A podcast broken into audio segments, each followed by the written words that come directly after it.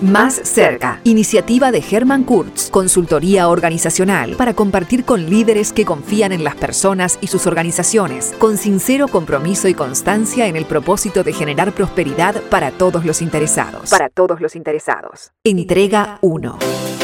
¿Cómo se relacionan los paradigmas, las actitudes y las conductas? El poder de un cambio de paradigma. Quizá la conclusión más importante que puede obtenerse del experimento perceptivo pertenece al área del cambio del paradigma, que podría denominarse experiencia eureka y se produce cuando alguien finalmente ve de otro modo la imagen compuesta. La imagen compuesta. Pero ya sea que el cambio de paradigmas nos empuje en direcciones positivas o negativas, o que se produzca de modo instantáneo o gradual, determina que pasemos de una manera de ver el mundo a otra. Ese cambio genera poderosas transformaciones. Nuestros paradigmas, correctos o incorrectos, son las fuentes de nuestras actitudes y conductas, y en última instancia, de nuestras relaciones con los demás.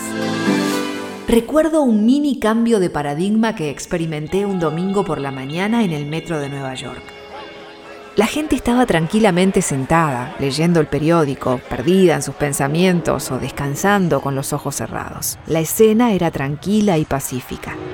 Entonces, de pronto, entraron en el vagón un hombre y sus hijos. Los niños eran tan alborotadores e ingobernables que de inmediato se modificó todo el clima.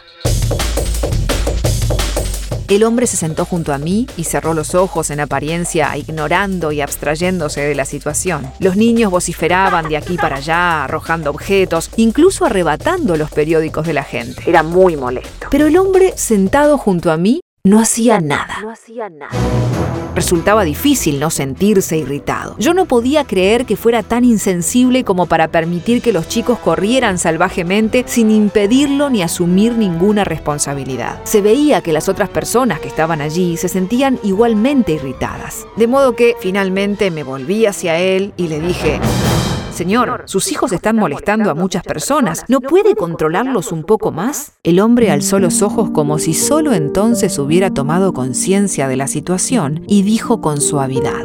Tiene razón. Supongo que yo tendría que hacer algo. Volvemos del hospital donde su madre ha muerto hace más o menos una hora. No sé qué pensar y supongo que ellos tampoco saben cómo reaccionar. ¿Puede el lector imaginar lo que sentí en ese momento? Mi paradigma cambió. De pronto vi las cosas de otro modo. Y como las veía de otro modo, pensé de otra manera, sentí de otra manera, me comporté de otra manera. Mi irritación se desvaneció. Era innecesario que me preocupara por controlar mi actitud o mi conducta. Mi corazón se había visto invadido por el dolor de aquel hombre. Libremente fluían sentimientos de simpatía y compasión. ¿Su esposa acaba de morir? Lo siento mucho. ¿Cómo ha sido? ¿Puedo hacer algo? Todo cambió en un instante. Todo cambió en un instante. Muchas personas experimentan un cambio de pensamiento análogo y fundamental cuando afrontan una crisis que amenaza su vida y de pronto ven sus prioridades bajo una luz diferente. O cuando asumen un nuevo rol, como el de esposo o esposa, padre o abuelo, directivo o líder. O líder, o líder. Autor Dr. Stephen Covey. Libro Los siete hábitos de la gente altamente efectiva. Página 7. Locución Alejandra Labraga. Edición Sebastián Sandoval. Descubra más información sobre los productos y servicios de Franklin Covey Uruguay en www.franklincovey.com.uy.